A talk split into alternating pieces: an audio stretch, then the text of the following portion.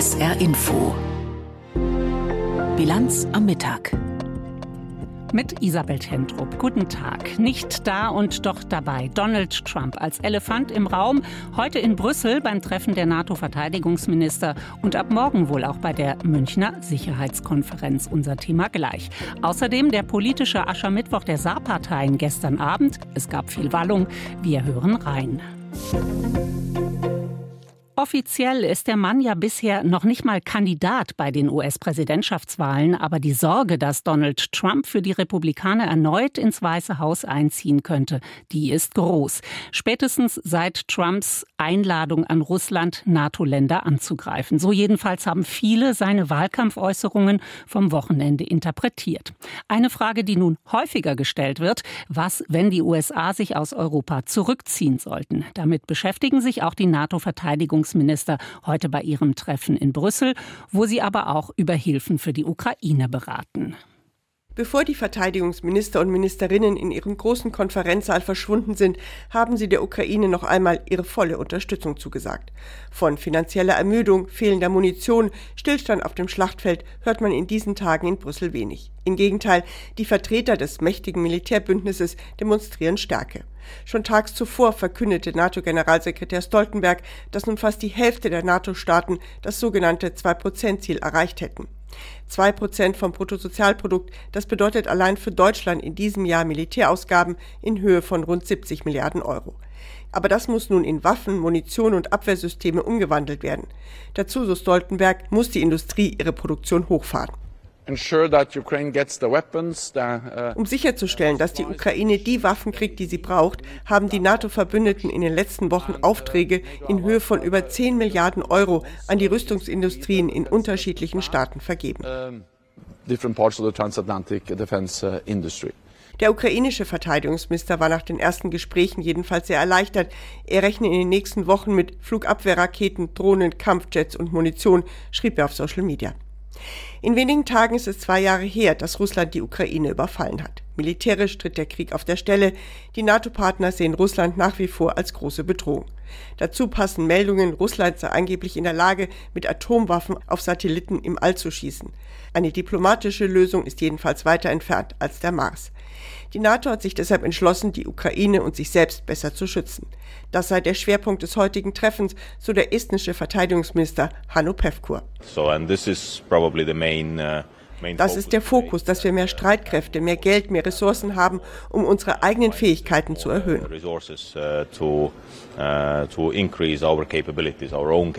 Auch wenn man hier in Brüssel lieber nicht die ganze Zeit über Donald Trump sprechen möchte, der Satz, wer nicht zahlt, wird nicht verteidigt, ist trotzdem dem einen oder anderen in die Glieder gefahren. Dass Europa auf sich selbst besser aufpassen muss, ist den europäischen Staaten noch einmal sehr klar geworden. In diesem Zusammenhang erwähnte der deutsche Verteidigungsminister Pistorius die Initiative Sky Shield. Diese bekommt jetzt zwei neue Mitglieder, Griechenland und die Türkei. Damit koordinieren über 20 Länder in Europa ihre Flugabwehr, um einen Abwehrschirm über Europa zu spannen. Nur einer fehlt immer noch in der NATO-Familie, Schweden. Schweden muss jetzt in die NATO und die Verzögerung, die aktuelle oder die schon seit einiger Zeit andauern, da muss man sagen, strapaziert jegliche Geduld. Ich kann nur sagen, und ich rufe Budapest auf, jetzt zügig den Weg freizumachen. So Verteidigungsminister Pistorius. Es sind die Ungarn, die immer noch nicht zugestimmt haben, dass Schweden in die NATO aufgenommen wird. Der Bericht von ARD Brüssel-Korrespondentin Sabrina Fritz über das Treffen der NATO-Verteidigungsminister. Dort geht es heute unter anderem um Hilfen für, für die Ukraine. Russlands Angriffskrieg auf die Ukraine. Thema auch auf der Münchner Sicherheitskonferenz, die morgen beginnt. Mehr als 180 hochrangige Regierungsvertreter werden dort erwartet, auch der ukrainische Präsident Zelensky. Nicht anwesend, aber als Elefant im Raum immer dabei wird wohl Donald Trump sein. Auch er und seine jüngsten Äußerungen dürften Thema auf der Sicherheitskonferenz sein. Ralf Borchardt berichtet. Eines kann Donald Trump provozieren, mit wenigen Worten Porzellan zerschlagen. Noch ist er nicht einmal offiziell Präsidentschaftskandidat. Zur Münchner Sicherheitskonferenz ist er nicht eingeladen, doch auch dort werden seine Ankündigungen, Drohungen präsent sein, vor allem zum Thema Ukraine. Seit Monaten behauptet Trump in Wahlkampfreden, er könne im Handumdrehen den Krieg beenden. Shortly after I win the presidency, I will have the disastrous war between Russia and Ukraine settled. It'll take 24 hours. Kurz nachdem ich die Präsidentschaft gewonnen habe, werde ich den verheerenden Krieg zwischen Russland und der Ukraine beigelegt haben. Es wird 24 Stunden dauern. Wie er das schaffen will, sagt Trump nicht. Nahe liegt, dass die Ukraine, wenn es nach Trump geht, große Gebiete an Russland abtreten müsste. Trump lehnt nicht nur weitere Ukraine-Hilfen der USA ab, er stellt die NATO als Bündnis insgesamt in Frage. Jüngste Provokation, die Geschichte vom Präsidenten eines großen Landes, der ihn angeblich gefragt hat, wenn wir unsere Verteidigungsausgaben nicht bezahlen und von Russland angegriffen werden, würden sie uns beschützen? Trumps Antwort, No, I would not protect you. In fact, I would encourage them to do whatever the hell they want. Nein, ich würde euch nicht beschützen. Ich würde Russland sogar ermutigen, zu tun, was immer zur Hölle sie wollen. Ihr müsst eure Rechnungen bezahlen. You gotta pay your bills. Wie wörtlich Trump all das meint, ist umstritten. He doesn't talk like a traditional politician. Er spricht nun mal nicht wie ein traditioneller Politiker, wiegelte Marco Rubio, republikanischer Senator aus Texas, im Fernsehsender CNN ab. Kathleen McInnes, die am Zentrum für strategische und internationale Studien forscht, sieht es im Radiosender NPR ernster. It's Es bedeutet, dass Trump als US-Präsident, wenn er gewählt wird, mit einem aggressiveren Russland, das auf NATO-Gebiet expandiert, leben könnte. Man kann gar nicht genug betonen, wie gefährlich die Welt werden würde, wenn die USA ihre Bündnisverpflichtungen aufgeben. In München wird großenteils die NATO-treue US-Position von Präsident Joe Biden vertreten sein, nicht nur durch Vizepräsidentin Kamala Harris, auch durch Kongressabgeordnete. Die frühere Vorsitzende des Abgeordnetenhauses Nancy Pelosi sagte im ARD-Interview, die USA unterstützten die Ukraine weiter voll und ganz. The solution will be for victory. Die Lösung wird ein Sieg sein, Sieg der Ukraine. Der Krieg Russlands ist ein Anschlag auf die Demokratie in der Ukraine. Die Menschen dort führen einen mutigen Kampf, aber sie kämpfen ihn für uns alle. Es sind sozusagen zwei Amerikas, die nach München kommen. Die Transatlantiker wie Pelosi, noch ist das die deutlich größere Gruppe, und die Trumpisten, noch die kleinere Gruppe. Dazu gehört J.D. Vance, republikanischer Senator aus Ohio. Vance ist zum ersten Mal bei der Sicherheitskonferenz und will sich lautstark zu Wort melden. Ein Vorgeschmack aus einem NBC-Interview. America has limited capacity. Amerika hat begrenzte Kapazitäten. Wir können nicht Milliarden für die Ukraine aus dem Fenster werfen. Wir haben nicht die Kapazität für einen Drei-Fronten-Krieg. Wir sollten uns auf Israel und Taiwan konzentrieren. Die Ukraine, damit Europa, zieht in der Gedankenwelt der Trumpisten den kürzeren. Ralf Borchardt berichtete, die Münchner Sicherheitskonferenz beginnt morgen. Am Samstag wird der ukrainische Präsident dort erwartet. Morgen trifft sich Zelensky erstmal in Berlin mit Kanzler Scholz und auch ein Treffen mit Frankreichs Präsident Macron in Paris ist morgen geplant. Und damit ins Saarland. Politischer Aschermittwoch. Gestern am Abend haben sich die Saarparteien zu ihren jeweiligen Veranstaltungen getroffen. Traditionell sind das ja Gelegenheiten, um ein bisschen derber und spitzer zu werden. Es gab aber reichlich Wallung bei den großen Parteien und gegenseitige Vorwürfe. SR-Landespolitik-Redakteur Jannek Böffel berichtet. Der politische Aschermittwoch im Saarland, er hatte auch diesmal eigentlich alles, was so dazugehört. Die politischen Rundumschläge, die Ritte durch die Themen, die Angriffe auf die Konkurrenz und den Weihrauch für sich selbst. Die Agenda und Gemüter bewegte im Saarland diesmal aber vor allem einer, der gar nicht dabei war, der bayerische Ministerpräsident Markus Söder. Oder vielmehr das, was er am Morgen beim dortigen politischen Aschermittwoch kundgetan hatte. Radio Bremen und saarländischer Rundfunk einsparen. Dann hieß es, nein, das können wir nicht. Das sind ja zwei Bundesländer hängen dran, liebe Freunde und Freunde. Dann sparen wir die halt auch ein. Da wird es billiger für den Länderfinanzausgleich, oder? Nichts weniger als ein Angriff auf das Saarland selbst. Mal wieder, muss man sagen. Und so war dann am Abend kaum ein Tisch, an dem nicht, kaum ein Bier, bei dem nicht über Söders Spitze gesprochen wurde. Und natürlich auch an den Rednerpulten. Für die CDU und ihren Landesvorsitzenden Stefan Toscani am Abend in Schwalbach war es eine Steilvorlage. Natürlich, die Selbstständigkeit des Saarlandes stehe für sie außer Frage. Aber er hat offenbar einen schlechten Eindruck vom Saarland gewonnen, seit Rehlinger in der Ministerpräsidentenkonferenz sitzt. Und deshalb sage ich klipp und klar, wir als CDU Saar, wir stehen für einen eigenständigen saarländischen Rundfunk. Wir stehen für ein starkes, eigenständiges Saarland. Und das Beste, um das zu sichern, das ist, dass wir wieder die Führung in der Landesregierung übernehmen. Die SPD-Alleinregierung, sie ist eine Gefahr für die Eigenständigkeit unseres Landes. Und genau das, was Toscani gesagt hatte, erhitzte dann wiederum die Gemüter bei der SPD, 13 Kilometer Luftlinie entfernt in Siersburg.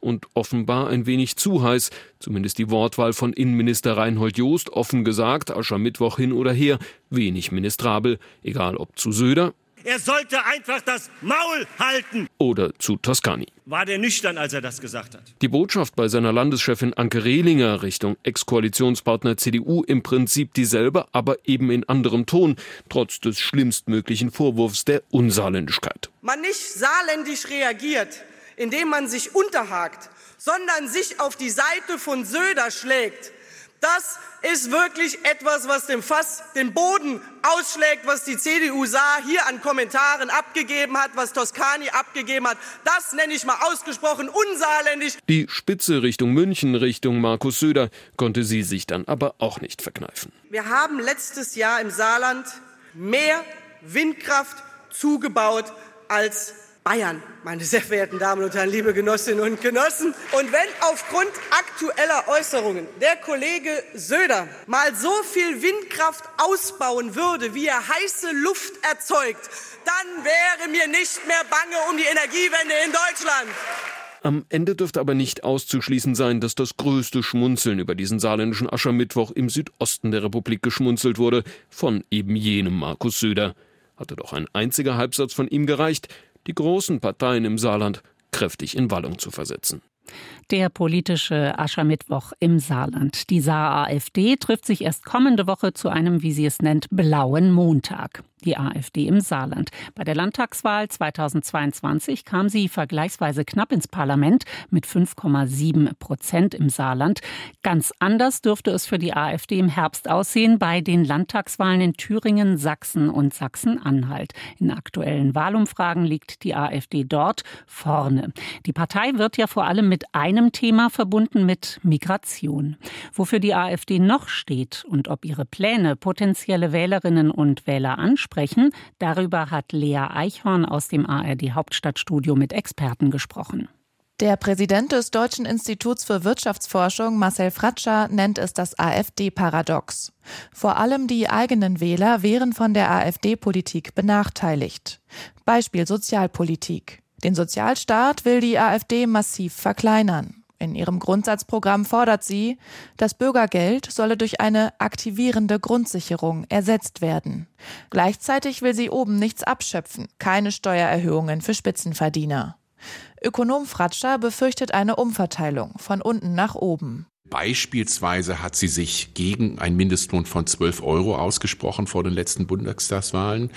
Das würde fast 10 Millionen Beschäftigte in Deutschland direkt oder indirekt gerade Menschen mit geringen Einkommen negativ betreffen. Die AfD-Politik würde die soziale Ungleichheit in Deutschland deutlich erhöhen. Die Partei setzt in vielen Punkten darauf, die Interessen verschiedener gesellschaftlicher Gruppen gegeneinander auszuspielen. Das zeigt sich auch in der Bildungspolitik. Inklusion, also das Zusammenlernen von behinderten und nicht behinderten Kindern, lehnt die AfD ab. Der Landesvorsitzende in Thüringen, Björn Höcke, sagte in einem Interview mit dem MDR über Inklusion. Alles das sind Projekte, die unsere Schüler nicht weiterbringen, die unsere Kinder nicht leistungsfähiger machen und die nicht dazu führen, dass wir aus unseren Kindern und Jugendlichen die Fachkräfte der Zukunft machen. Der Hamburger Sozialforscher Nils Schumacher hat sich intensiv mit den jugend- und bildungspolitischen Positionen der AfD auseinandergesetzt. Demnach sollen Kinder und Jugendliche vorrangig Wissen erwerben im Gegensatz zu sozialen Kompetenzen. In der Äußerung von Höcke beobachtet der Wissenschaftler Nils Schumacher auch, dass ein Wir hergestellt wird, in diesem Fall ein Wir von leistungsfähigen Jugendlichen, äh, die sozusagen als äh, Leistungsträger der Gesellschaft von morgen auch, ich sage es jetzt mal absichtlich pointiert, herangezogen werden sollen und denen, die aus irgendeinem Grund oder irgendeiner Art und Weise nicht vernutzbar sind. Auch in der Europapolitik grenzt die AfD leistungsfähige Mitglieder der Gemeinschaft von den in ihren Augen weniger leistungsfähigen ab. Einige Vertreter der Partei behaupten immer wieder, die EU ermögliche, dass fremde Staaten Deutschlands Wohlstand ausnutzten. Dazu sagte zuletzt Co-Parteichef Tino Kruppalla im ZDF-Interview. Aber deswegen müssen wir doch nicht die Südstaaten äh, auf ihre Art und Weise durchfüttern. Das ist doch nicht die Aufgabe Deutschlands. Dieser Darstellung widersprechen führende Köpfe aus Wirtschaft und Wissenschaft. Etwa der Präsident des Deutschen Instituts für Wirtschaftsforschung, Marcel Fratscher. Wenn man alle wirtschaftlichen Faktoren zusammenrechnet, gehört Deutschland zu den größten Gewinnern der Europäischen Union. Denn es gibt so gut wie keine offene Volkswirtschaft, die so stark von den Exporten abhängt, wie das für Deutschland der Fall ist. Ohne den europäischen Binnenmarkt wäre das Wirtschafts- und Wohlstandsmodell Deutschlands zerstört, meint Marcel Fratscher. Das stünde im Widerspruch zu den eigentlichen Erwartungen von AfD-Wählern. Soweit Lea Eichhorn aus Berlin. Berlin, oft spielt dort die Musik oder auch in anderen deutschen Großstädten. Hamburg, Köln, Dresden kennen viele. Aber was ist mit Monschau, mit Kleinmachnow? Oder waren Sie vielleicht schon mal in Rinteln an der Weser? Dabei leben in solchen Kleinstädten fast 30 Prozent der Deutschen. Die Bundesstadtentwicklungsministerin Clara Geiwitz von der SPD will, dass diese Städtchen künftig enger zusammenrücken. Dabei helfen soll eine Kleinstadtakademie. Und seit heute ist auch der Standort dafür klar, nämlich Wittenberge. Warum ausgerechnet diese Kleinstadt den Zuschlag bekommen hat, sagt Katharina Strass. Über 40 von den insgesamt mehr als 2000 Kleinstädten in Deutschland haben sich als Standort beworben. Und dass Büttenberge in Brandenburg den Zuschlag bekommen hat, begründet Bundesbauministerin Clara Geiwitz damit, dass Wittenberge schon jetzt eine sehr engagierte und auch gut vernetzte Kommune sei, die schon oft mit anderen Städten zusammengearbeitet habe. Und klar, die Stadt Wittenberge, die freut sich natürlich riesig über die Wahl. Bürgermeister Oliver Herrmann sagt, die Akademie könnte ein großes Potenzial bieten, den strukturschwachen ländlichen Raum zu stärken und auf die Wünsche der Kleinstädte aufmerksam zu machen. Es könnte also sein, dass zumindest Wittenberge demnächst zu den bekannteren Kleinstädten Deutschlands gehört, falls die Kleinstadtakademie dort auf sich aufmerksam macht. Noch einmal Katharina Straß. Angedacht ist eine Plattform für kleine Kommunen, um sich untereinander zu vernetzen und auszutauschen. So könnten sie voneinander lernen und auch gemeinsam Ideen entwickeln. Das ist auch wichtig. Immerhin lebt schon jetzt ein knappes Drittel der Bevölkerung in Deutschland in Kleinstädten, also in Städten unter 20.000 Einwohnern.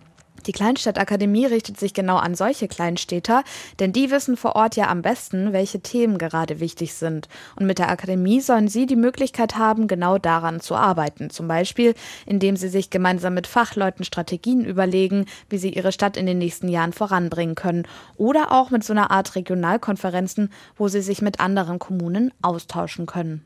Vorgestellt wurden die Pläne für die Kleinstadtakademie heute übrigens in Deutschlands größter Stadt, nämlich in Berlin. Und nun Nachrichten des Tages mit Peter Weizmann. Russland hat die Ukraine am frühen Morgen erneut mit Raketen angegriffen. Im ganzen Land wurde Luftalarm ausgelöst. In der Hauptstadt Kiew wurde die Flugabwehr aktiviert. Augenzeugen berichten über Explosionen in mehreren Stadtteilen. Auch in der Stadt Lviv nahe der Grenze zu Polen sind nach Angaben des dortigen Bürgermeisters Explosionen zu hören. An verschiedenen Orten im Land wurden nach Behördenangaben Wohn- und Geschäftsgebäude sowie Infrastruktur getroffen. In einem gemeinsamen Bericht haben die Regierung in Kiew, die Welt Weltbank und die UNO jetzt die Höhe der reinen Kriegsschäden beziffert. Sie belaufen sich seit Kriegsbeginn demnach auf umgerechnet mindestens 142 Milliarden Euro. Die EU-Kommission hat ihre Wirtschaftsprognose für dieses Jahr deutlich gesenkt. Sie geht nur noch von einem Wirtschaftswachstum in der EU von 0,9 Prozent aus. In Deutschland rechnet die Bundesregierung sogar nur mit einem Plus von 0,2 Prozent. Die Deutsche Industrie- und Handelskammer warnte heute vor der größten Wirtschaftskrise seit über 20 Jahren. Allerdings sind die Signale aus der Wirtschaft widersprüchlich. An der Frankfurter Börse stieg der deutsche Aktienindex am Vormittag auf ein neues Rekordhoch. Gute Nachrichten kamen auch von der Industrie. Dort stieg die Zahl der Beschäftigten im vergangenen Jahr im Vergleich zu 2022 um rund 1 Prozent auf knapp 5,6 Millionen. Microsoft will in den kommenden beiden Jahren rund 3,3 Milliarden Euro in Deutschland investieren. Das hat Konzernchef Smith bei einem Gespräch mit Bundeskanzler Scholz in Berlin angekündigt. Das Unternehmen wolle seine Rechenkapazitäten für Anwendungen künstlicher Intelligenz und Cloud Computing massiv ausweiten. Nach Medienberichten will Microsoft zwei Datencenter in Nordrhein-Westfalen bauen. Weltweit betreibt das Unternehmen rund 300 solcher Rechenzentren. Sie hören SA2 Kulturradio, die Bilanz am Mittag. Wir schauen jetzt in den Nahen Osten. Die internationalen Stimmen, die vor einer, militärisch, vor einer israelischen Militäroffensive auf die Stadt Rafah warnen, werden immer lauter. Unterdessen verschärft sich die Lage im Norden Israels an der Grenze zum Libanon. Julio Segador berichtet.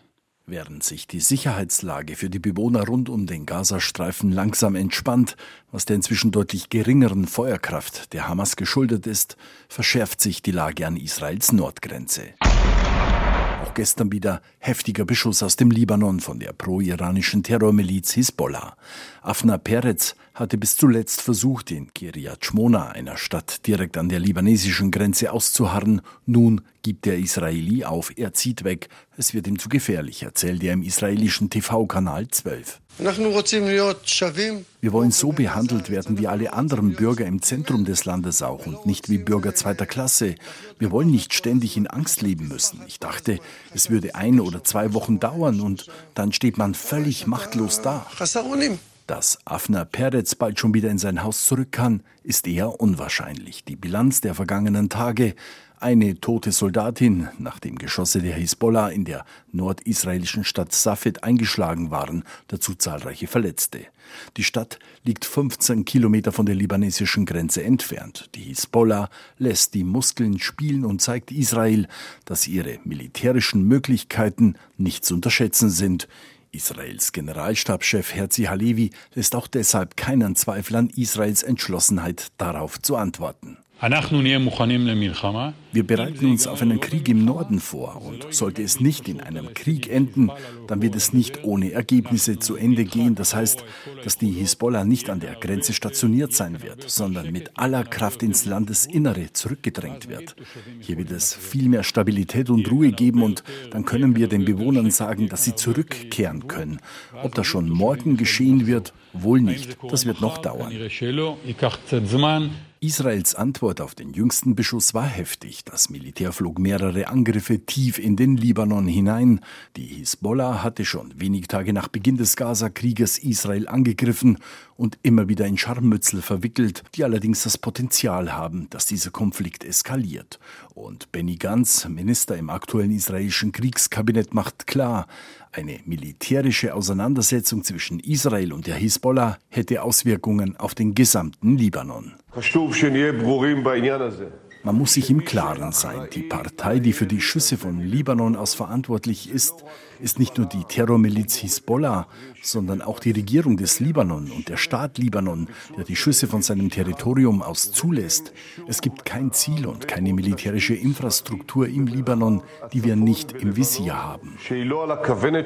Zwar zeigt die Hisbollah mit Waffengewalt Solidarität mit der verbündeten Hamas im Gazastreifen, noch aber hält sie sich militärisch zurück.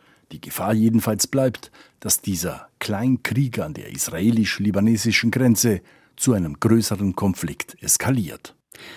Bundesaußenministerin Baerbock von den Grünen ist zurzeit in Israel, hat ihre Gespräche dort heute fortgesetzt. Zunächst mit Israels Staatspräsident Herzog. Sie will auch mit Angehörigen der weiterhin im Gazastreifen festgehaltenen Geiseln sprechen. Gestern hatte Baerbock erneut eine Feuerpause im Gazastreifen gefordert.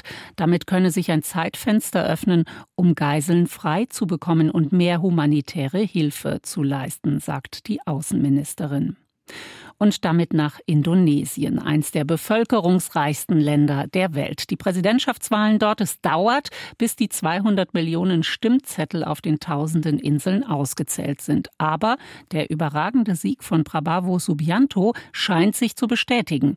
Der ehemalige Generalleutnant steht allerdings im Verdacht, eine dunkle Vergangenheit zu haben. Jennifer Johnston berichtet. Noch am Abend erklärt sich der derzeitige Verteidigungsminister Prabowo Subianto zum Wahlsieger. Das vorläufige Ergebnis zeige, er habe gewonnen. 50 Prozent der Stimmen hätte er gebraucht. Nach ersten Ergebnissen liegt er bei knapp 60 Prozent. Damit hat Prabowo Subianto es im dritten Anlauf geschafft. 2014 und 2019 hatte er noch gegen den amtierenden und äußerst beliebten Präsidenten Joko Widodo verloren. Aus den Feinden sind bei dieser Wahl Verbündete geworden. Widodo durfte nach zwei Amtszeiten nicht mehr antreten. Stattdessen hat er seinen ältesten Sohn, den 36-jährigen Gibran, an der Seite von Prabowo als Vizepräsidenten ins Rennen geschickt. Der Jokowi-Faktor hat bei der Wahl eine große Rolle gespielt, wenn nicht sogar die größte, sagt Politikwissenschaftlerin Desi Simandjuk. Wer für sie gestimmt hat, hat im Prinzip für Widodo gestimmt. Das Siegerpaar Prabowo-Gibran steht für eine Fortsetzung von Widodos erfolgreicher Wirtschaftspolitik. Das hat auch Haigal Cesar überzeugt. Der junge Mann sitzt vor einem Einkaufszentrum in Jakarta. Seine Fingerspitze ist lila, ein Zeichen, dass er gewählt hat. Über die vergangenen zehn Jahre hat sich unter Präsident Joko Widodo so viel positiv verändert. Ich möchte, dass seine Vision weitergeführt wird. Prabowo hat bereits in allen Bereichen Erfahrung, vom Militär über die Regierung und er ist eine sehr bescheidene Person. Erzählt eine junge Frau, die mit ihren Freundinnen ein TikTok-Video aufnimmt. Genau diese Social-Media-Plattform ist einer der Gründe für die Popularität des 72-Jährigen. Mithilfe künstlicher Intelligenz formte da eine süße Zeichentrickversion des alternden Kandidaten Herzen in die Luft. Es gab Videos, wie er seine Katze Bobby streichelt oder etwas unbeholfen auf der Bühne tanzt. Bei TikTok brachte ihm das Millionen Klicks. Viele, gerade junge Wählerinnen und Wähler, haben sich von diesem Gute-Laune-Wahlkampf blenden lassen. Andere, wie Erstwählerin Sabrina, sind kritischer. Ich denke, die Menschen hätten mehr lesen sollen über seine Menschenrechtsverletzungen in den 90ern. Er hat eine wirklich schlechte Vergangenheit. Ihm werden Menschenrechtsverletzungen vorgeworfen. Die Entführung von Demokratieaktivisten, von denen mehr als die Hälfte bis heute verschwunden sind. Alles in den 80er und 90er Jahren unter dem Langzeitdiktator Suharto. Prabowo war sein Schwiegersohn. Wegen der schweren Vorwürfe wurde er in den 90er Jahren unehrenhaft aus der Armee entlassen, lebte Jahre im Exil in Jordanien, stand auf der Sanktionsliste der USA. Das ist das Problem mit indonesischen Wählern. Wir haben ein kurzes Gedächtnis. Sagt Politikwissenschaftlerin Huria El-Islami. Zudem ist die Mehrheit der Wählerinnen und Wähler zu jung, um sich überhaupt zu erinnern. Viele waren noch nicht mal geboren. Rebranding him. Sein Rebranding als netter und knuddeliger Großvater hat funktioniert.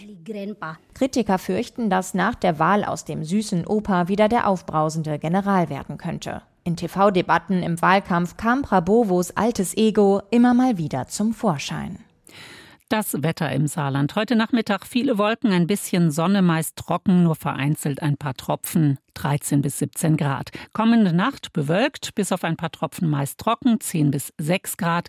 Morgen Freitag meistens Wolken verhangen, vor allem nachmittags ein bisschen Regen, 11 bis 15 Grad. Und das war die Bilanz am Mittag mit Isabel Tentrup. Danke für Ihre Aufmerksamkeit. SR Info Auslandspresseschau. Ein Kommentarthema ist die Sorge um Europas Sicherheit, fast zwei Jahre nach dem russischen Überfall auf die Ukraine und nachdem Donald Trump in dieser Woche den NATO-Beistandspakt in Zweifel gezogen hat. Die dänische Tageszeitung Information fragt, werden die Amerikaner noch immer Europa retten, falls Russlands Putin in den kommenden Jahren einen NATO-Mitgliedstaat angreift? Trump hat am Grundpfeiler des Militärbündnisses gerüttelt. Es besteht die sehr reale Gefahr, dass Trump im November gewählt wird. Europa sollte den Rest des Jahres dazu nutzen, den Kontinent Trump sicher zu machen. Der Corriere della Sera aus Italien mahnt. Der Krieg ist nicht länger nur eine Hypothese.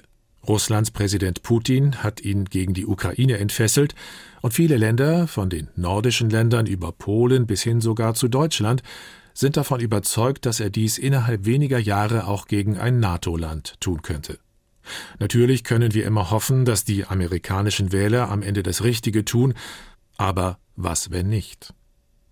Europas Sicherheit sieht die Irish Times aus Dublin vor allem im Baltikum bedroht, nachdem Estlands Regierungschefin Kaja Kallas und andere baltische Politiker von Russland zur Fahndung ausgeschrieben wurden.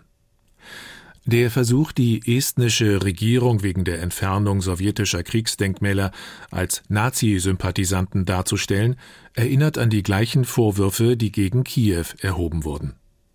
Obwohl Putin in seinem jüngsten Interview mit dem US-Talkmaster Tucker Carlson betonte, er habe kein Interesse an einem Angriff auf die baltischen Staaten, wird in allen drei Ländern befürchtet, dass die russischen Ambitionen tatsächlich über die Ukraine hinausgehen könnten. Das waren Auszüge aus Kommentaren der internationalen Presse, zusammengestellt von Martin Wilhelmi.